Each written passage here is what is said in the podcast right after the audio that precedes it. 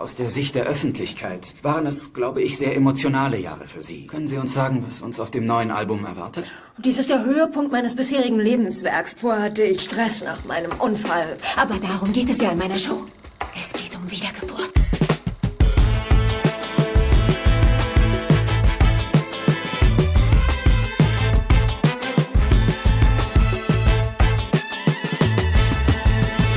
Ihr hört Shots, den kritischen Filmpodcast von Detektor FM. Heute mit Memo Jeftic. Hallo. Lukas Bawenschik. Hallo. Und Natalie Portman als Popdiva, deren Karriere ihren Ursprung in einem Amoklauf an einer Highschool hat. Ja, wie Terrorismus und Pop zusammenhängen, darum wird es auch in dieser Folge gehen, denn davon handelt unter anderem auch Vox Lux von Brady Corbett. Ich bin Christian Eichler. Hi. Vox, La Vox Lux, das klingt so. Vox Lux könnte, man kann es auch lateinisch aussprechen. Vox Lux klingt so wie so ein Lachs aus dem ich, Oh Gott, ich verhaspel mich hier schon am Anfang. Ich freue mich erstmal hier die große Film-Podcast-Eminenz endlich mal begrüßen zu dürfen. Memo Jeftic ist da. Schön, dass du da bist. Ja, vielen Dank für die Einladung. Dankeschön. Du warst ähm, ja. ja. Mitglied bei Zelle Leute, ne? Ist vielleicht so der, weiß nicht, ob es der, aber einer der ersten und größten deutschen Filmpodcasts eigentlich. Das war ähm, in der Nachkriegszeit, also so 1955 bis 85, würde ich sagen, so einer der ersten deutschen großen Filmpodcasts, ja. Wie habt ihr damals aufgenommen? Wie ging das früher? Äh, na, so wie heute auch. Also über Skype reden und mit Audacity unabhängig voneinander die Spuren aufzeichnen. Aber ich glaube, dass die allerersten Folgen, die sechs, sieben Episoden, bei denen ich noch nicht dabei war, über irgendein merkwürdiges Tool, ich glaube über so einen ganz alten PC aufgenommen wurden. Aber es hat funktioniert und es hat gereicht. Damals hat es gereicht. Wenn damals hat es noch gereicht. Ja, damals hat es gereicht. Ich meine, die Welt hat sich ja auch sehr verändert. Also die Podcast-Welt, die Ansprüche sind sehr gestiegen und damals war dieser Film-Podcast für uns ein wenig wie von einem Tor zu stehen und einen Elfmeter schießen zu müssen, ohne dass auf der anderen Seite ein Torwart ist. Also die, sage ich mal, die, die Konkurrenz war sehr, sehr klein und der Bedarf aber sehr, sehr groß nach Menschen, jungen Menschen, die sich über Filme unterhalten ja, ob die Qualität so stark angestiegen ist in den letzten Jahren, lässt sich manchmal auch äh, bezweifeln, aber ähm, schön, dass du, äh, dass, dass du da bist. Was machst du eigentlich, wenn du nicht podcastest? Denn du bist jetzt gar nicht hauptberuflich Podcaster geworden oder sowas. Ne? Nein, nee. Ähm, das war immer schon ein Hobby für uns und wir sind auch ohne, ohne irgendeine Erwartungshaltung rangegangen. Ich glaube, wir haben das erste Mal die Downloadzahlen überhaupt erst nach 20 Folgen oder so gecheckt.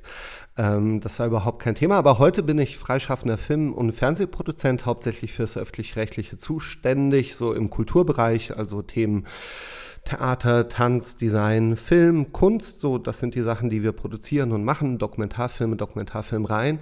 Und äh, nebenbei podcaste ich aber immer noch mit meinem lieben Freund Till Kleinert, einem Filmemacher aus Berlin, äh, wo wir äh, in einem Podcast mit dem Namen Filmografie uns vorgenommen haben, in jeder Staffel einen Regisseur oder eine Regisseurin komplett zu schauen, an denen unser Herz hängt. Und da geht es um Steven Spielberg gerade, ne? Genau, jetzt aktuell die Staffel ist Steven Spielberg und Till und ich, wir schreiben gerade an einem Drehbuch und dieser Podcast dient so ein bisschen einem, ja, wie nennt man sowas, Ausgleichssport, damit wir nicht verrückt werden in der ganzen Dramaturgie und so, dass wir eben ein bisschen was anderes noch zu besprechen haben als nur unsere Skriptgeschichten. Wo findet man die Sachen, die du sonst so machst? Also Dokus und so, die du produzierst? Muss man, muss man das wissen oder ist das irgendwo gesammelt? Ähm, nein, es gibt die Homepage www.memofilm.de, da findet man die Sachen und ähm, die leiten aber auch dann zu den äh, üblichen Mediatheken über von Dreisat und dem ZDF. Genau. Aber schaut okay. doch mal rein, würde mich freuen. Lukas, was ist die letzte Doku, die du produziert hast? Oh nein, da hast du mich auf dem falschen Fuß erwischt. Ich habe noch überhaupt keine einzige Doku gedreht und schäme mich natürlich sehr für diesen Mangel. ja, unangenehm. Würdest du eigentlich gerne mal einen Film machen? Das ist doch, das trennt doch so manchmal, na nicht die Spreu vom Weizen, aber ich habe das Gefühl, es gibt so Filmkritikerinnen und Kritiker, die lieben Film und wollen eigentlich auch äh, mal Filme machen. Es gibt andere, die könnte, denen könnte das nicht egaler sein. Ich bin die zweite äh, Kategorie. Wie ist das bei dir, Lukas? Ja, ich würde mich da auch eher in der zweiten verorten. Also es, ich verstehe schon, woher der Reiz kommt, aber ich habe mich immer auch jemand als jemand verstanden, eher der da so eine gewisse, nicht Distanz hat, aber der halt eben danach kommt, der analysiert, der beschreibt, der eben einen zusätzlichen Blick auf diese Sachen gibt. Ich weiß gar nicht, ob das selber produzieren, drehen, schreiben mich so besonders reizt. Aber hey, wenn mir jetzt morgen jemand gewaltige Menge von Geld dafür für die Tür legt, äh, dann sage ich natürlich auch nicht nein. Es ist sehr anstrengend. Es ist sehr anstrengend. Ich, ich empfehle es nicht zu tun. Also wenn man sich wohlfühlt in dieser Kritikerrolle und als Konsument ist das, ist das ein, ein großer Segen. Vor allem, wenn man davon leben kann. Ja. Ähm, bleibt dabei. Ich stelle mir aber gerade Lukas Beerdigung vor irgendwann mal in ferner Zukunft, wo ein alter befreundeter Filmkritiker sowas sagt wie, er war ein netter Kerl, aber er hat nie einen Film gemacht. Und schon gar kein Dokumentarfilm. Ja, Und genau. jetzt Ja. Erde drauf, weg. Ja. Wobei ich Etwas, man- gerade, ich arbeite jetzt an einem, einem Doc-Film tatsächlich über die deutsche Filmindustrie. Ähm, der hat den äh, Titel, jetzt der aktuelle Arbeitstitel, ich nehme an, der Sender wird den nochmal ändern, aber der Arbeitstitel ist Kino Kanak. wo es um die Frage geht, was für ein Bild eigentlich die Darstellung von der ganzen Migrantengeneration im deutschen Kino seit den 60ern ähm, bei den Zuschauern von heute erzeugt hat und äh, wie sich das quasi widerspiegelt dann im, im ganzen Industriebereich. Also man kann das auch ganz gut verbinden und auch so äh, Kritiker wie Rüdiger Suchsland hat ja auch ähm, ein, ein äh, ich glaube so ein Doppelfeature gemacht sogar über die Geschichte der Ufer, wenn ich mich recht erinnere. Naja, er hat, er hat äh, Hitlers Hollywood jetzt zuletzt gemacht und davor eben seinen Film Caligari zu Hitler. Äh, Die kann man bestimmt auch sehr interessant finden. Mir ging das Ja. nicht ganz so. Ja. Aber Wobei auch ich Mark Rüdiger Cousins. Suchsland als Kritiker schätze. Also das soll hier gar nicht so negativ klingen. Aber empfohlen sei ich ja auch von, von Mark Cousins, dem, ich glaube, aus Australien ist er oder Neu- Neuseeland. Ich bin mir nicht sicher. äh, ähm, nee, der ist Ire, äh, glaube ich. Ach, schon? ja, genau. Ja. Der diese 15-stündige Doku über die Geschichte des Kinos äh, gemacht hat, die ich sehr empfehlen kann. Okay, kommen wir wieder zurück zu Sachen, die ich verstehe. Natalie Portman spielt eine Popdiva in Brady Corbett's neuem Film Brady Corbett, Lukas. Ja, er heißt Wer Brady das denn? Corbet übrigens. Das stimmt aber nicht. In den, Doch. ich habe jetzt mir hier angeguckt und da hat jemand Brady Corbett gesagt. Ja, es sagen hast- ganz viele falsch, Quellen? aber es gibt mehrere Interviews, in denen er nochmal hervorhebt, es heißt eigentlich Brady Corbet. Mann, schon, schon wieder ausgestochen worden von Bavenjik. Na gut, dann, erzähl- dann erzähl jetzt halt. Also, Brady Corbet wurde 1988 in Arizona in den Vereinigten Staaten geboren und war zuerst sehr lange Schauspieler. Zum ersten Mal vor der Kamera stand er, wie sich das für jeden Arthouse-Regisseur gehört, zum ersten Mal bei King of Queens. Und seine erste Filmrolle spielte er dann 2003 in der Komödie 13 von Catherine Hardwick. Und diesen heutigen Karrierepfad, den man von Darstellern wie Robert Pattinson oder Kristen Stewart kennt, also von großen Franchise-Rollen in der Jugend zur Arbeit mit großen Namen des Arthouse-Kinos, hat Corbet schon mit Thunderbirds aus dem Jahr 2004 und dann mit seiner Rolle in Greg Arrakis Mysterious Skins so ein bisschen vorweggenommen. Und seitdem hat er eigentlich mit allen Größen des europäischen Autorenfilms zusammengearbeitet. Er war einer der beiden Killer in Michael Hanekes US-Version von Funny Games, auch in Lars von Triers Melancholia, Ruben Östlunds Höhere Gewalt oder eben auch in Olivier Assayas Die Wolken von Sils Maria ist er zu sehen. Noah Baumbach, Mir Hansen Löw, Bertrand Bonello, die Liste ist eigentlich wahnsinnig lang. Und später begann er dann alles, was er bei diesen berühmten Autorenfilmern gelernt hatte, in eigene Filme umzusetzen. Viele ihrer Stilmittel und Ansätze, gerade die von Haneke und von Trier, erkennt man eindeutig darin wieder. Schon 2008 drehte er einen Kurzfilm mit dem Titel Protect You and Me. Sein Langfilmdebüt gab er dann 2015 mit Childhood of a Leader, The Childhood of a Leader, Verzeihung. Darin erzählt er lose aufbauend auf eine Erzählung von Jean-Paul Sartre, Die Kindheit eines Chefs, wie ein amerikanischer Junge namens Prescott in der Zeit nach dem Ersten Weltkrieg in Frankreich aufwächst. Und sein Vater wirkt an den Verhandlungen zum Friedensvertrag von Versailles mit und Prescott erlebt unheimlich viel Schlechtes, wird körperlich und seelisch verwundet und verliert auch seinen Glauben und so wird er nach und nach nachvollzogen, wie eben zu einer Art faschistischen Anführer wird, vielleicht am ehesten vergleichbar mit jemandem wie Mussolini. Und genau wie sein zweiter Film Vox Lux, über den wir heute sprechen, handelt es sich dabei um so eine Art fiktive Biografie, ein Biopic ohne eindeutige Entsprechungen in der Wirklichkeit. Und in beiden Filmen geht es nicht unbedingt nur um diese Figur, sondern vor allem um das Ganze drumherum. Es geht darum, eine Zeit zu beschreiben. Deshalb trägt Vox Lux auch den Untertitel A 21st Century Portrait. In Interviews nennt Corbet den Film sogar eine inoffizielle Fortsetzung deines Debüts, nur eben für unser Jahrhundert. Und wenn ich jetzt den auf einen gemeinsamen Nenner, auf einen einzigen Satz runterbrechen müsste, dann würde ich halt sagen, es ist jemand, der von seinen Ambitionen bestimmt wird. Er wird bestimmt von dem Wunsch, eine Art von Autorenfilm aus Europa in die USA zurückzubringen. Und so wie die Romanciers dort ganz lange immer diesen Great American Novel schreiben wollten, arbeitet er eben ganz offensichtlich und ganz aufdringlich an seinem Great American Film. Und wie gut das gelingt und wie weit hinter diesem Anspruch zurückbleibt, darüber können wir jetzt im Weiteren diskutieren. Ich bin ziemlich gespannt, wie ihr den Film fandet. Corbet, Vox Lux Corbet. Worum geht's denn erstmal überhaupt in diesem Film, Memo? Jetzt bin ich dran. Im Mittelpunkt äh, des Films steht ein junges Mädchen namens Celeste. Celeste äh, wächst in einer US-amerikanischen Kleinstadt auf und wird eines Tages unfreiwillig Opfer eines Schulamoklaufs. Ein Opfer in Anführungszeichen, denn sie ist die Einzige, die diesen Amoklauf überlebt. Und um das Ganze für sich zu verarbeiten, äh, sich entschließt mit ihrer Schwester, mit ihrer älteren Schwester gemeinsam, einen äh, eigens geschriebenen Song auf der Trauerfeier in der örtlichen Kirche zu performen. Wie es oft so ist äh, in den USA, wird das Ganze natürlich von einer Kamera aufgezeichnet. Und dieser Song dadurch eben über diesen Kreis der Trauernden hinaus in den USA bekannt. Also ein Pop-Phänomen aus dem Amateurbereich. Ähm, sehr schnell wird ein Musikmanager gespielt von Jude Law ähm, auf sie aufmerksam, nimmt sie unter seine Fittiche und baut sie auf zu einem, ja, zu einem Popstar, wie man sie kennt aus Erzählungen von Britney Spears oder aktuell Billie Eilish. Ähm, mit, ja, mit diesem Vertrag, den sie eingeht, ich sag's mal mit dem Teufel eingeht, ähm, verliert sie natürlich etwas von ihrer kindlichen Unschuld.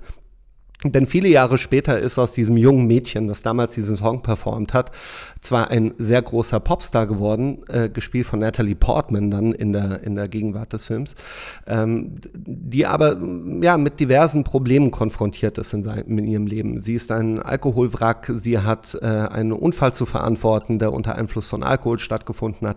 Ähm, und zugleich ähm, plant sie ihr Comeback ähm, ja, auf der großen Showbühne. Und das ist äh, zusammengefasst, ich finde, das fasst den Film ganz gut zusammen. Das wird nicht gut, aber das eigene Lob nochmal ja, ans ja, wird, ihr, wird, ihr das, wird ihr das Comeback gelingen? Geht ins Kino. Und das war's mit dieser Folge von Ciao, ciao, ciao, bis zum nächsten Mal. Ähm, Nemo, ich habe ähm, dich auch vor allem gefragt, ob du hier mit äh, reden willst, weil ich auf Twitter ja. gelesen hatte, dass du den Film sehr mochtest. Ja. Warum denn? Ähm, das hat zwei Gründe. Das eine ist, ähm, der Film erzählt ja eine Geschichte, die sehr, sehr oft erzählt wurde. Also ich, ich, ich glaube selbst Leute, die sich nicht äh, mit dem Pop-Business beschäftigen in Form von irgendwelchen Think Pieces, wissen durchaus, wie zynisch und knallhart dieses Geschäft ist und wie sehr ähm, man bereit sein muss, jeden Idealismus äh, an den Kleiderhaken zu hängen, um in diesem Business zu bestehen. Ähm, nichtsdestotrotz schafft der Film doch einen interessanten Kniff, indem er das Ganze kontextualisiert, nämlich in, immer in den Kontext zu Tragödien stellt, die sich im Leben dieser Menschen ereignen, für die sie aber selbst nicht verantwortlich sind. Also ähm, der Amoklauf, der sich ereignet, der überhaupt diese Karriere in Schwung bringt. Ähm, 9-11 ist dann irgendwann ein Thema. Ähm, und zudem äh, findet in, an der kroatischen Küste ein terroristischer Anschlag statt, äh, bei dem die, die Attentäter Masken tragen, die diese Popsängerin Celeste eben auch in einem Video getragen hat. Ähm, und dadurch so auf lange Sicht so ein bisschen die Frage stellt, wie kann man eigentlich Pop genießen in einer Welt, die komplett aus den Fugen geraten ist? Ähm, das hat mir gut gefallen. Also, dass der Film durchaus den Mut hat, eine Frage zu stellen, die aber im Film selbst niemals so formuliert wird, so auf so eine techie Art und Weise jetzt im Dialog, dass das jemand stellt, wie man es vielleicht in einer Netflix-Serie erwarten würde heutzutage. Ähm, und das andere, was mir gefallen hat, ist tatsächlich die Form. Ich, ich finde, ich finde, man spricht ja zurzeit immer davon, dass wir in goldenen Zeiten leben. Also gerade wir, die Filme produzieren, dass sehr, sehr viel in Auftrag gegeben wird, dass die ganzen VOD-Anbieter einen komplett neuen Markt erschlossen haben, wo die großen Geschichten erzählt werden. Aber ich finde, mittlerweile merkt man, dass diese Filme alle einer Ästhetik folgen oder diese Serien einer Ästhetik folgen, die mehr und mehr austauschbar wird. Also es ist so ein bisschen so, als würde der Algorithmus, der definitiv die Bücher bestimmt, mittlerweile auch die Stilismen von Filmen bestimmen. Und dieser Film, Vox Lux nenne ich ihn mal auf Deutsch. Ja, ähm, auf Latein meinst du? Auf Latein, sorry, ja. Übersetzt, was ist die Stimme des Lichts? Ähm, dieser Film sehr vieles versucht und sehr vieles wagt, was für mich einfach sehr überraschend ist, was ich auch nicht sofort einordnen kann, was mich aber extrem auf Trab hält und permanent beschäftigt, während ich diesen Film schaue. Und diese beiden Aspekte habe ich sehr genossen. Kannst du beschreiben, was du stilistisch daran mochtest? Also was sich von diesem Netflix-Look vielleicht so ab, absetzt für dich? Mhm. Äh, na, der Netflix-Look ist ja, äh, wir nennen das so, wir haben das, ich habe ja Filmregie studiert an der DFFB und äh, man nennt das so ein bisschen den deskriptiven Look. Also das heißt, das Bild äh, ist, ist, es beschreibt eigentlich nur und das Bild ist immer das offensichtliche Bild das man sucht. Also wenn äh, Leute unterhalten, sich unterhalten, hat man ein Close-up. Wenn jemand von A nach B geht, hat man einen Schwenk. Und äh, Vox Lux probiert Sachen aus. Nur ein Beispiel. Ähm, nach diesem äh, Amoklauf in der Schule ist die Kamera montiert auf dem Dach vom Krankenwagen, in dem sie transportiert wird, Celeste, die Schülerin. Ähm, und äh, die Kamera jagt eben durch diese, durch diese Landstraße äh, in dem, in, wo ist das, Mittelwesten der USA oder irgendwo in der Nähe von New York entlang und macht dann plötzlich, wie aus dem Nichts, komplett unmotiviert einen 360-Grad-Schwenk. Okay, das verstehe ich. Lukas, Solche Sachen. Äh, noch, noch jetzt, Ja. äh, es, es, es klingt nicht spektakulär, aber es sind, es sind so, es ist, wie, wie Werner Herzog sagt, es ist der Stein im Schuh, der einen so ein bisschen ärgert. Es, es gab in, äh, ich, ich kenne dieses Stilmittel ganz gut äh, aus den 90er Jahren oder Anfang der Nullerjahre, Sundance-Kino, wo ein, ein prominentes Beispiel für eine, eine, eine ungewöhnliche visuelle Entscheidung, die eine ähnliche Kerbe schlägt, war im Film Punch Drunk Love wo es eine Zufahrt gibt auf Adam Sandler, der auf seiner Couch sitzt und der Kameramann ist gegen den Tisch gestoßen und die Kamera macht ganz offensichtlich einen Wackler zur Seite, weil er die Balance nicht halten kann, fängt sich aber wieder und, äh, und äh, framet das Bild wieder so, wie es vorher war. Das ist normalerweise ein Take, den man so nie reinnehmen würde in einer normalen Produktion, aber da hat man sich entschieden, okay, let's do it. Und dieses Let's do it Gefühl, ne, lass uns einfach, lass uns, lass uns statt einer Montage zu machen, irgendwie eine, eine, eine Fahrerei im, im unter starkem Alkoholeinfluss im Hotelzimmer in einem schnellen Zeitraffer filmen, was so ein bisschen an, an Clockwork Orange erinnert. Ähm, das sind solche Entscheidungen, die ich sehr, sehr mag, weil, weil es eben nicht nur man überlässt die Gedankenarbeit, die beim Zuschauer ausgelöst wird, nicht nur dem Drehbuch, sondern auch der, der Form des Films. So, jetzt. Jetzt, Lukas, was hast du dazu? Na, ich würde vieles von dem, was Memo so sagt, unterstreichen. Ich glaube nämlich, dass dieser Film ganz stark geprägt ist von dem Wunsch, was Neues zu schaffen. Man merkt hier diesen modernistischen Ansatz. Man merkt es daran, dass er ganz bewusst Entscheidungen trifft. Wenn wir so einen deskriptiven Stil haben, wenn man sich einfach in so ein zum Beispiel Sundance-artiges, ja, Massenbild einfügt, dann hat das oft damit zu tun, dass man nichts tut, was irgendwie heraussticht. Und hier merkt man permanent, Brady Corbet denkt darüber nach, wo er seine Kamera platziert und was er jetzt mit dieser Bewegung erzählt. Es gibt ganz wenig klassisch aufgelöste Szenen, aber dafür ganz viele Szenen, die dann halt so eine Eigenart haben, die in der Form halt eben ein bisschen was erzählen. Durch langsame Bewegungen, durch Verfolgerperspektiven. Und äh, das ist definitiv schon mal etwas, was diesen Film interessant macht. Seine Ambition.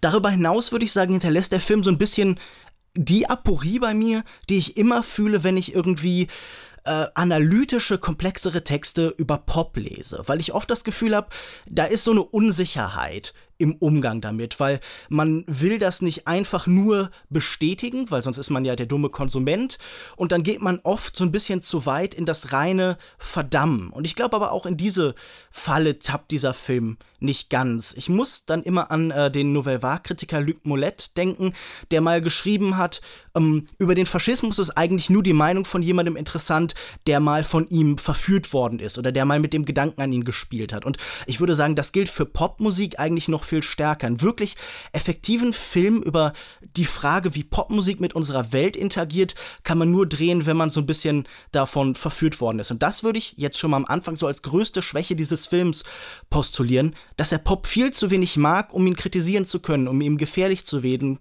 weil er ihn nicht so ganz versteht. Ich finde, das merkt man daran, wie diese Songs hier geschildert werden am Ende, daran, wie die Songs allgemein aufgebaut sind, daran, wie dieses ganze Szenario und die Fans und so beschrieben werden. Das ist für mich zu oft in so einem in so einem Kasten, in so einem Kader denken, das ist mir oft so ein bisschen zu eingeschränkt. Aber ich finde trotzdem, dass der Film unabhängig davon sehr viele interessante so Beobachtungen macht. Und ich glaube, da löst er sich dann auch manchmal zum Glück so ein bisschen von diesem Epigonenhafte, das dieser Film halt eben auch hat. Also, wenn man ihm eines vielleicht noch vorwerfen könnte, dann, dass er zu nah an der Ästhetik, an den Ideen von jemandem wie Michael Haneke ist.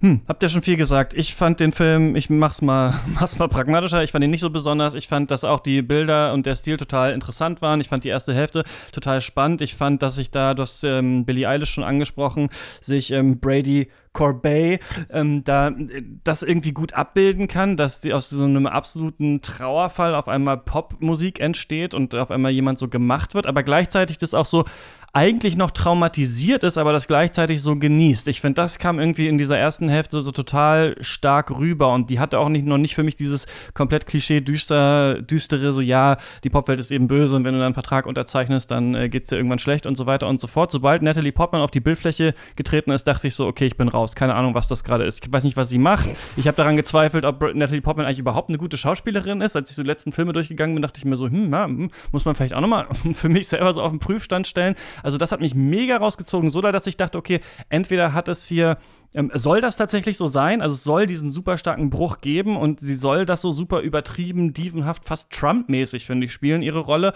Oder hier ist was ein bisschen, die sind ein bisschen den Leuten die Pferde davon gelaufen beim, beim Skripten von dieser Rolle. Da bin ich nicht so ganz sicher. Es hilft natürlich einerseits nicht, dass die äh, Schauspielerin, deren Namen ich jetzt ähm, vergessen habe, die, die sie vorher spielt, dann ihre eigene Tochter spielt. Also, dass du dadurch ja quasi immer diese Gegenüberstellung nochmal hast, wer, wer hat sie eigentlich gerade eben gespielt und wie ist sie jetzt? Das wirkt dann halt noch plumper. Es wird wahrscheinlich, also natürlich ist es Absicht, aber ich fand das nicht so ganz nachvollziehbar und ich habe ab der zweiten Hälfte überhaupt nicht verstanden, was genau mir über die Popwelt hier jetzt genau nochmal erzählt werden soll, außer eben dieses alte, ja, wenn du dann den Ruhm hast und sowas, dann wollen alle dein Geld und dann ähm, kommen die Drogen und so weiter und so fort.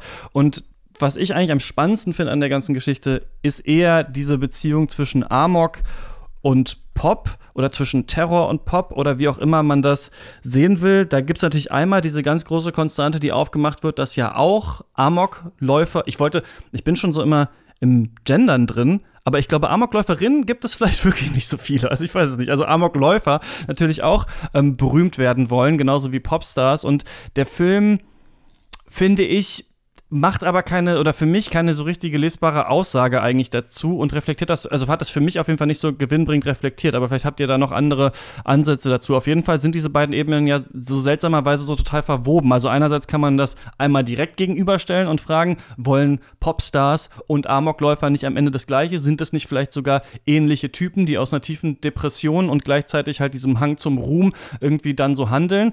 Dann gibt es natürlich noch die Ebene, dass ihr Popstardom ja aus diesem Amoklauf äh, entstanden ist. Und dann gibt es noch eine Ebene, die mir aber gerade entfallen ist. Aber ich fand diese, ähm, diese Reflexion darüber nicht so, nicht so spannend. Aber ähm, wie war das bei euch? Also ich habe mir, hab mir jetzt nicht viel Gedanken gemacht über, darüber, ob Amokläufer wirklich bekannt werden wollen. Ich glaube, ich glaub, die waren nur Mittel zum Zweck. Also wie ich es vorhin gesagt habe, ich, ich, ich, glaube, dem Film geht es tatsächlich um die Frage, ob, ob welche Funktion Pop überhaupt hat in einer Welt, die uns ständig mit Katastrophen konfrontiert oder zuballert über diverse Kanäle. Und, und ich, ich glaube, jeder, der irgendwie jetzt zum Beispiel auf Twitter ist, äh, wo, wo ja sehr viel gesprochen wird über, über Ungerechtigkeiten der Welt oder Schieflagen dieser Welt, sich mancher die Frage stellt, okay, wenn jetzt ganz Deutschland über das Thema XY spricht, über den Politikermord, ähm, kann ich da jetzt meinen Tweet äh, mit dem Anime-Trailer rausballern? Mhm. Und die, die Antwort darauf gibt der Film aber für mich in, in gewisser Form, weil er sich entscheidet, und das ist wirklich strukturell eine, eine unglaublich ungewöhnliche Entscheidung, nämlich die letzten, ich glaube, 15 Minuten des Films äh, ihrem Konzert zu widmen. Ähm, ein Konzert, bei dem ihre ältere Schwester, mit, dem sie, mit der sie übrigens furchtbar verkracht ist, und ihre jüngere Tochter, mit der sie ein furchtbares Verhältnis hat, äh, auch im Publikum stehen und irgendwann mitgehen mit diesem Beat. Ähm, als mhm. würde diese Popmusik für einen kurzen Moment alle diese Sorgen, diesen ganzen Ballast, der auf den eigenen Schultern lastet, äh, wegfegen. Ähm, der Film macht einen Fehler meiner Meinung nach, ist, dass er eine versucht, selbst in diesen Momenten eine Ambivalenz aufrechtzuerhalten. Ich, ich mhm. persönlich hätte mich gefreut, wenn dieses Konzert einfach nur geil gewesen wäre. Aber Natalie Portman wirkt so gequält auf der Bühne und so fake, ähm, dass ich es nicht abkaufe. Und ich finde, Pop funktioniert wirklich nur in diesen Momenten gut, wenn man es abkauft. Nicht ohne Grund schätzen wir Pop immer dann als gut ein oder als besseren Pop, wenn er authentisch ist und wenn man eben nicht das Gefühl hat, okay, da steht jetzt ein Management dahinter, das mit vorgehaltener Waffe sagt, geh auf die Bühne, go on the stage, go on the stage. Ähm, auch Beispiel Billie Eilish, die genau dafür gefeiert wird. Und das ist der Fehler, den der Film macht. Aber ich glaube, der Film legt schon darauf an, auch uns Zuschauern zu sagen, hey, schaut her, hier, dieses Konzert schenke ich euch jetzt. Und alles, was wir vorher gesehen haben, diese 75 Minuten, dieser, dieser Schlamm, der aus den Menschen trieft, das, diese, diese schwarze, unheilvolle äh, Masse, die in ihnen zu existieren scheint, ist, ist für einen Moment wie weggeblasen. Weil die Songs sind ja nicht schlecht. Nicht mhm. ohne Grund wurden sie ja auch in Auftrag gegeben bei, bei einem sehr angesagten Popstar, ähm, ja, auch sehr Sia. von der Kritik geschätzt wird. Genau. Ja, und ähm, also ja, so. Äh, interessant also ich muss sagen, zu diesem letzten Auftritt ist, dass, ähm, sorry, da muss ich kurz reinlabern, ist, ich finde interessant, dass genau, und es endet ja dann auf diesem Moment, wo sie dann mitgehen und davor hast du ja aber nicht den tatsächlichen Sound, den du vielleicht bei einer Fernsehübertragung oder sowas sehen würdest oder vielleicht sogar den, den du als Publikum hören würdest, sondern du hörst die ganze Zeit auch so die Schritte auf der Bühne, ne? Also mhm. es bleibt immer noch diesem Pop sowas Gemachtes haftet dem noch an. So, die sind der tatsächlich da, die verausgaben sich jetzt tatsächlich dafür, dass es alles so einchoreografiert. Das fand ich auch ganz interessant irgendwie so. Und das könnte man natürlich sagen, wird dann vielleicht tatsächlich am Ende dann doch aufgelöst, als sie dann tatsächlich mitgehen und, und dann wird man so ein bisschen rübergeholt ja in die Welt des Pops. Aber diese Beobachtung wollte ich noch anbringen, aber jetzt bist du, Lukas. Ja, ich würde halt sagen, dass ich das, was Memo gesagt hat, nochmal halt ein bisschen intensiver gefühlt habe. Also mich hat tatsächlich dieses letzte äh, Konzert, dieses Finale, das ist ja auch ein eigenes Kapitel, so ein bisschen enttäuscht, weil ich nicht das Gefühl habe, dass der Film dann so gelöst, so euphorisch ist, wie man sich eben bei der Begegnung mit wirklich guter Popmusik fühlt, weil ich habe da immer noch diese angezogene Handbremse des mhm. Analytikers mhm. Bradley, Brad, äh, Corbet halt tatsächlich irgendwie gespürt. Und das fand ich so ein bisschen frustrierend. Ich glaube, dieser Film wäre sehr viel stärker, wenn er, man kann über diesen Film sicher streiten, aber zum Beispiel jemand wie Martin Scorsese mit The Wolf of Wall Street ist sehr gut da drin, diesen un ungehemmten Kapitalismus und den Exzess halt irgendwie zu schildern mhm. auf eine Art und Weise. Da hat man das Gefühl, das macht irgendwie auch Spaß und Freude für eine Weile und dann einen irgendwann daran ersticken zu lassen. Und hier gibt es nie den Moment, in dem man abhebt, in dem der Pop wirklich greifbar war. Also ja. das war was, das, was ich vorhin gemeint habe, eben mit diesem Zitat von Luc Moulette vielleicht. Aber ich würde sagen, der Film trifft halt andere interessante Aussagen über Popmusik. Ich glaube, er hat diese spannende Szene, wo eine Textzeile von I zu We gewechselt wird am Anfang bei ihrem ersten Song und auf einmal aus dieser Einzelerfahrung eine kollektive gemacht wird. Und ich finde, das ist ein Mechanismus des Pops sehr gut runtergebrochen, nämlich diese Idee, dass Pop immer verspricht, den Einzelnen irgendwie zu erreichen und Botschaften aber gleichzeitig hat und Texte und eine Machart, die eigentlich so sehr auf den kleinsten gemeinsamen Nenner runtergebrochen ist, dass die auf den größten gemeinsamen Nenner runtergebrochen ist, dass sie jeden erreicht. Also, dass diese merkwürdige Gleichzeitigkeit von kollektiver und persönlicher Empfindung da eben zusammenfällt. Dann finde ich, in dieser seltsamen Ersatzmesse am Ende gibt es eben noch diesen Aspekt, der vorher bei ihr von der Pressekonferenz eben deutlich wird. Sie sagt ja einmal über die Popmusik oder über sich selbst, I'm the new faith. Ich bin der neue Glaube. Und ich glaube, hier ist auch immer der Versuch, ihre religiösen Anfänge, umzuwandeln in eine, wo man eben Teil der Pop-Religion wird. Und hier so eine kapitalgesteuerte Ersatzreligion. Also etwas, das uns vielleicht dieselben Transzendenzerfahrungen, wie es irgendwie halt der Glaube im Mittelalter geboten hat, das jetzt eben mit der Popmusik in der Moderne anzubieten. Und das waren zum Beispiel zwei Aspekte, die ich noch interessant fände. Es gäbe noch mehr, aber ich will auch jetzt nicht die ganze Zeit reden. Nö, sag doch noch ein paar, weil der zweite ist jetzt nicht so interessant, dass Pop eine Ersatzreligion ist. Also der erste finde ich schon, okay, dass dieses, dass dieses individuelle Empfinden, dass wir das Authentische wollen, dass das kollektiviert wird, finde ich schon spannend, dass die jetzt jetzt sagt, I'm the new faith, das hat, ja, wahrscheinlich hat das Lady Gaga mal irgendwann gesagt und dann wurde das jetzt hier so aufgeschrieben. Also wirkte das auf mich auf jeden Fall. Das fand ich jetzt nicht so interessant, dass das so einen messenhaften Charakter hat. Na, interessant finde ich durchaus noch diese Frage von einer gewissen Aufmerksamkeitsökonomie. Gewalt und Pop, wir haben das schon so ein bisschen angesprochen, ringen um denselben begrenzten Platz in den Schlagzeilen mhm. und in unseren Retweets, ja. in unserer Aufmerksamkeit eben. Und hier im Film wird suggeriert, deshalb gleichen sie sich einander an. Deshalb übernehmen sie jeweils Elemente des anderen. Wir denken zum Beispiel dann an so diese Rekrutierungsvideos von Dash durch Musikvideos, also den islamischen, den sogenannten islamischen Staat, der ja auch ganz viel mit Popmusik macht und diese Frage, okay, wenn das die maximale Form von Aufmerksamkeit generiert, dann müssen sie sich in irgendeiner Form angleichen. Und ich finde, man sieht das auf ganz interessanter Weise. Also nicht nur daran, dass es halt jede Menge Songs über Amokläufe auch gibt. I Don't Like Mondays von den Boomtown Rats oder Pumped Up Kicks von Foster the People oder sowas, sondern auch darin, dass Leute heute durch globale Tragödien tatsächlich zu Popstars werden. Also ich muss an jemanden wie Greta Thunberg denken, die an diese Klimakatastrophe gebunden ist und jetzt durchaus auch den Status von einem Popstar ja hat. Und man sich dann immer sofort fragt, okay, delegitimiert der Status als Popstar ihre Botschaft in irgendeiner Form? Oder wo ich das ähnlich empfunden habe und was vielleicht noch näher dran ist ähm, an, an, an diesem Szenario,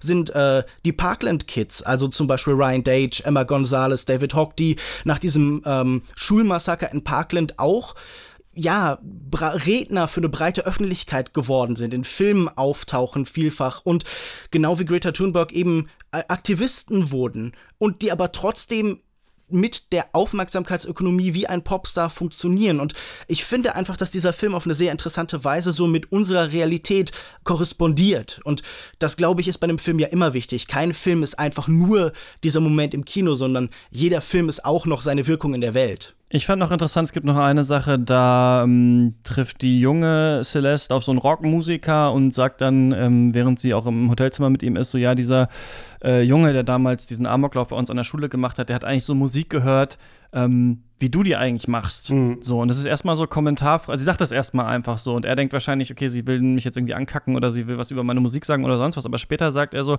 maybe it pushed him or maybe it could have saved him. Und das fand ich eigentlich so ganz interessant. Jack Gyllenhaal hat neulich in so einem Interview gesagt, dass sein Vater ihm irgendwie gesagt hat, fand ich ganz witzig so, dass ähm, Kunst dafür da ist, die ähm, quasi to comfort the disturbed und to disturb the comfortable. Und das fand ich eigentlich so ganz hier nochmal so drin, dass auch, also welche Rolle spielt über Pop? Einerseits kannst du natürlich Pop und diese ganze Musiksache, die du ja auch damals bei Columbine und Marilyn Manson hattest und sowas mhm. dazu sehen, ja, das radikalisiert die Leute eigentlich eher. Oder eher kann man sagen, nein, diese, die, also oder gerade vielleicht diese harte Rockmusik kann die Leute eigentlich gerade dazu besänftigen, weil sie sich darin verstanden fühlen und dann vielleicht merken, dass sie nicht diese Wege gehen müssen. Und ähm, genau dieser andere Aspekt ist eben, sind nicht vielleicht, also ist es nicht vielleicht schon so, dass nicht nur dieser Aufmerksamkeitsökonomie-Aspekt zutrifft, sondern auch dass mittlerweile in so einer Influencer-Zeit, ich meine, wir sind auch alle äh, auf Twitter so, wir haben auch alle so ein paar Follower, so dass jeder mittlerweile irgendwo so hin will, irgendwie so eine Gefolgschaft haben will, dass das so ganz normal ist, dass so, ich habe manchmal das Gefühl, man setzt sich in eine Bahn und wahrscheinlich ist jeder da irgendwie Micro-Influencer in seiner eigenen seltsamen Bubble, ob das jetzt irgendwie Birkenstock sind oder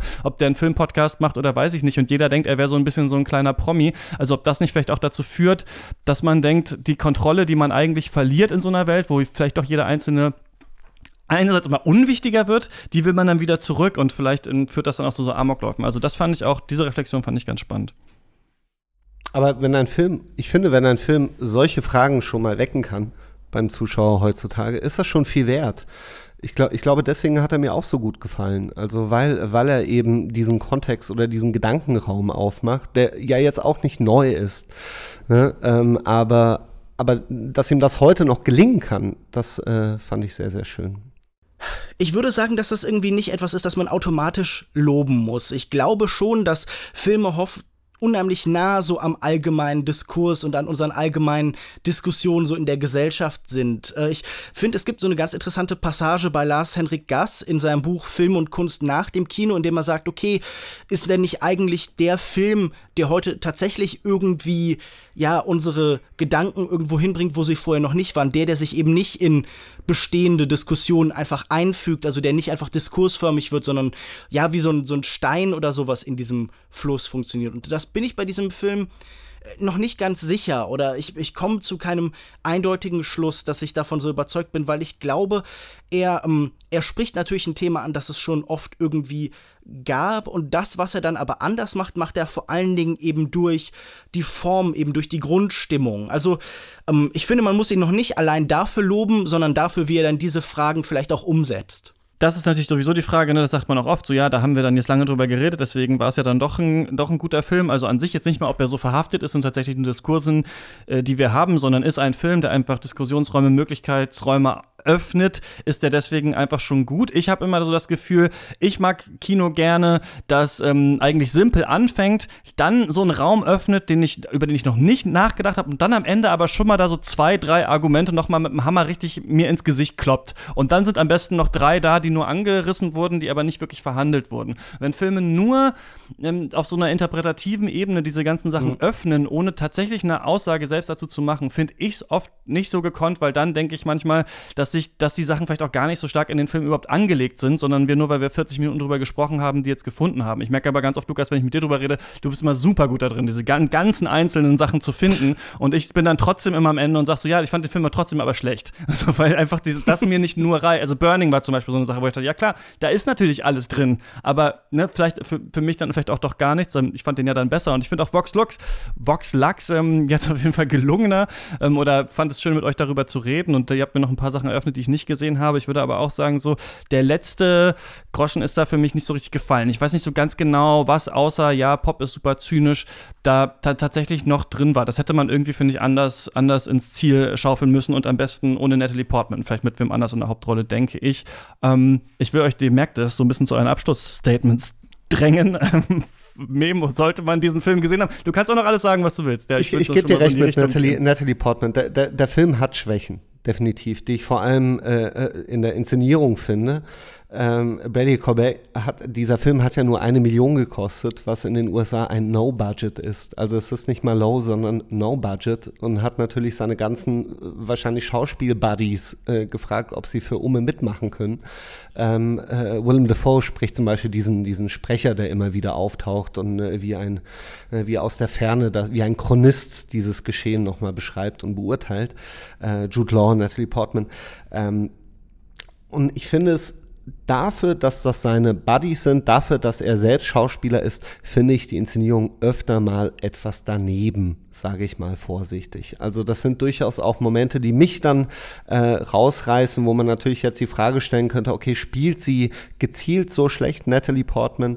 Ähm, steckt dahinter eine Ebene äh, von äh, einem Menschen, in dem eigentlich gar keine Seele mehr drin steckt, der wie fremdgescheuert äh, äh, sein Management folgt, um eine, eine, eine hohle Puppe auf der Bühne zu sein oder eine Marionette besser gesagt. Ähm, ja, das, das hat mich auch sehr, sehr gestört. Äh, finde ich etwas verwirrend. Aber nichtsdestotrotz, ich finde, was Lukas auch vorhin gesagt hat, hier ist ein Filmemacher, der, der, man, man spürt das Bewusstsein des Filmemachers. Man spürt, dass da Ideen drin sind, dass da bewusste Entscheidungen drin stecken. Und äh, klar, dass der Film es jetzt nicht zu einem Abschluss bringt, ähm, ist definitiv ein Ärgernis, aber ich finde, in dem Film steckt mehr als genug drin, um sich daran auch für sich abzuarbeiten. Ich glaube, das ist auch kein Film für die Ewigkeit. Das ist einer dieser Filme, die in 30 Jahren auf irgendwelchen Geheimtipplisten landen werden. Ähm, aber das reicht mir schon. Also mir reicht das mittlerweile. Ich bin an einem Punkt angelangt, wo mir das reicht, um einen Film reicht zu mögen. Ja. Dir das auch, Lukas. Mir reicht das vielleicht nicht ganz, aber ich kann wertschätzen, dass es jemand versucht. Also ich, ich finde es natürlich schwierig, Ambitionen zu bewerten eigentlich, aber es ist natürlich sehr angenehm, hier einen Film zu haben, der sich tatsächlich auch wie ein Film anfühlt. Man wird jetzt gerade, wenn man wie ich auch viel ähm, so von zum Beispiel diesen Streaming-Sachen, von Netflix-Produktionen und so besprechen muss. Man sieht wahnsinnig viel das komplett an einem vorbeirauscht, das einfach wirklich rein statisches Rauschen, das einfach nur Fluss ist. Und dieser Film hat genug Identität, hat genug Vision und hat tatsächlich auch noch irgendwie ein paar Ideen, dass man ihn als Film wirklich wahrnehmen und auch ernst nehmen kann. Und ich würde sofort, wie jeder andere wohl auch sagen, ja, an manchen Stellen gelingt das nicht. Er hat an manchen Stellen auch Beobachtungen, die vollkommen banal sind und missglücken. Und wenn dann irgendwie gesagt wird, ja, der Verlust ihrer Unschuld war wie der Verlust des amerikanischen Volkes nach 9-11, dann äh, zuckt man natürlich auch so ein bisschen mit den Schultern und fragt sich, ja, nun gut, das ist in keine Richtung irgendwie eine besonders große Erkenntnis und das fühlt sich auch so ein bisschen an wie so ein Essay, das man irgendwie fürs Abi geschrieben geschrieben hat oder so. Und in diesen Momenten hat mich der Film ein bisschen geärgert, genau wie ich auch, wie ihr beide, das äh, Spiel von Natalie Portman ein bisschen anstrengend, ein bisschen manieriert fand. Man hat sich so ein bisschen an Jackie erinnert gefühlt, das ist alles ein bisschen groß. Aber gerade diese erste Hälfte, die auch viele so kleine und zärtliche Momente zwischen den Geschwistern hat, in der eben so graduelle Prozesse noch gezeigt werden, da schafft der Film wirklich in ganz kleinen Bewegungen sehr viel mehr zu sagen als in all seinen großen Gesten. Und dafür finde ich ihn definitiv definitiv sehenswert. Ja, muss nicht sein, kann aber Voxlux in den deutschen Kinos. Außerdem der neue Pedro Almodovar-Film Leid und Herrlichkeit, den wir alle drei leider noch nicht sehen konnten, können wir nicht zu sagen. Aber Lukas, du hast noch einen, einen 14-stündigen Tipp. ja, wer mal eben Zeit hat, 14 Stunden zu verbraten, dem rate ich definitiv La Flor zu sehen. Äh, der sechsteilige, der 14-stündige Epos, der zuerst in Locarno zu sehen war und eben auch auf dem Filmfest München, wo ich ihn gesehen habe, von äh, Mariano Linas zusammen mit vier fantastischen Schauspielern. Ähm, bringt er wirklich sowas wie eine kleine Revolution in die Kinos. Eine Art Serie als Film, ein Filmuniversum als Film, aber er gibt ihm die Finalität zurück, er gibt ihm all das Filmische, das diese neuen Formen, die heute den Markt dominiert haben, zurück und ähm, ja, also er ist, er ist wie so eine Experimentierwerkstatt für alles, was man mit dem Kino heute noch machen kann und äh, ich will auch nicht zu lange darüber reden. Man kann auch mal eine Kritik lesen bei Filmstarts. Es ist auf jeden Fall ein ganz fantastischer Film und ich kann wirklich nur ganz vorbehaltlos jedem sagen, das ist eines der großen Kinoereignisse diesen Jahres. Äh, man sollte ihn unbedingt sehen, La Flor. Aber in dieser Zeit könnte man auch zehnmal Vox Lux sehen. Ja, vielleicht ja, schaut man ihn dann äh, nur einmal und schaut dafür dann die restlichen Teile von La Flor. Ich wollte gerade aber auch sagen, ne, 14 Stunden ballern sich die Leute ja auch irgendeinen Müll auf Netflix rein. Also kann man auch mal, eben, ja. kann man auch mal, ja eben, kann man auch mal äh, im, im Kino verbringen. Danke dass ihr beide da wart und mit mir über diesen Film gesprochen habt. Danke für die Einladung. Sehr gerne. Das war's für diese Woche. Ihr könnt euch gerne bei uns melden. Äh, shots at detector.fm ist die Adresse oder direkt äh, auf Twitter bei mir at chr-eichler. Lukas ist auf Twitter at Kinomensch und macht den sehr guten Longtake-Podcast. Gibt's äh, überall, wo es Podcasts gibt. Schreibt außerdem für Filmstarts, Kinozeit und noch andere Seiten. Äh, Memo heißt auf Twitter at MemoClick und sein neuer Podcast haben wir schon, ähm, haben wir schon angesprochen, heißt Filmographil. Da geht's gerade um Steve Steven Spielberg gibt es auch in der Podcast-App eurer Wahl. Und ich kann es ja sagen, ich hätte natürlich auch gerne über Voxlux mit Filmkritikerinnen gesprochen, aber es hatten auch viele keine Zeit. Und deshalb freue ich mich sehr, nächste Woche mit Jasmina Banaschuk und Lisa Ludwig über Fast and the Furious Hobbs and Shaw zu sprechen. Also das gibt es dann nächste Woche hier. Bis dahin äh, viel Spaß äh, beim Stream und im Kino. Tschüss.